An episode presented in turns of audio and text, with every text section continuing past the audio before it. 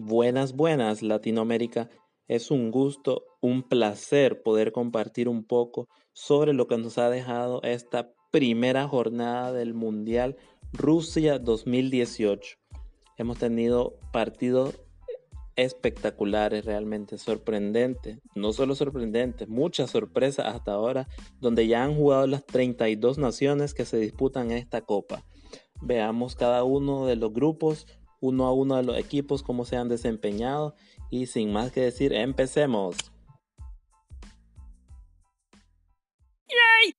E iniciamos con la actividad del grupo A, el cual tuvo actividad desde la jornada inaugural el día 14 de junio en el juego inicial en donde Rusia goleó 5 a 0 a Arabia Saudí.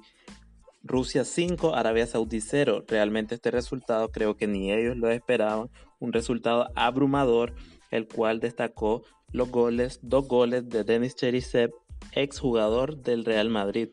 Realmente me pareció un poco injusto el final, en donde se, se agregaron 5 minutos de compensación y Arabia bajó totalmente la defensa, Rusia aprovechó y se echaron otros dos goles para así alcanzar los 5.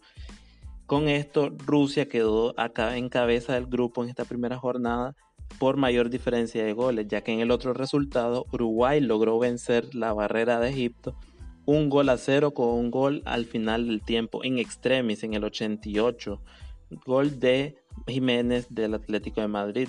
Con esto Rusia queda a la cabeza con tres puntos, pero mayor diferencia de goles, Uruguay también tres puntos, Egipto en tercer lugar que no tuvo actividad su estrella Mohamed Salah. Y Arabia al fondo del grupo, sin puntos y goleado.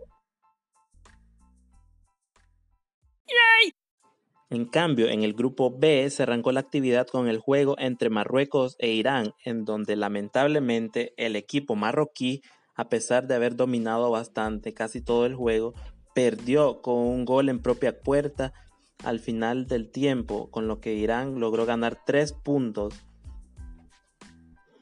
En cambio, en el otro juego, realmente el más atractivo entre España y Portugal, las dos favoritas para pasar en este grupo, se dio un real partidazo en donde destacó el hat-trick de Cristiano Ronaldo, quien cargó con el equipo de Portugal para alcanzar el punto. Por parte de España, dos goles de Diego Costa y un golazo de Nacho, defensa del Real Madrid, por lo tanto, sorpresivamente en esta primera jornada irán en cabeza con tres puntos, empatado España y Portugal con uno y al fondo Marruecos sin punto y sin goles.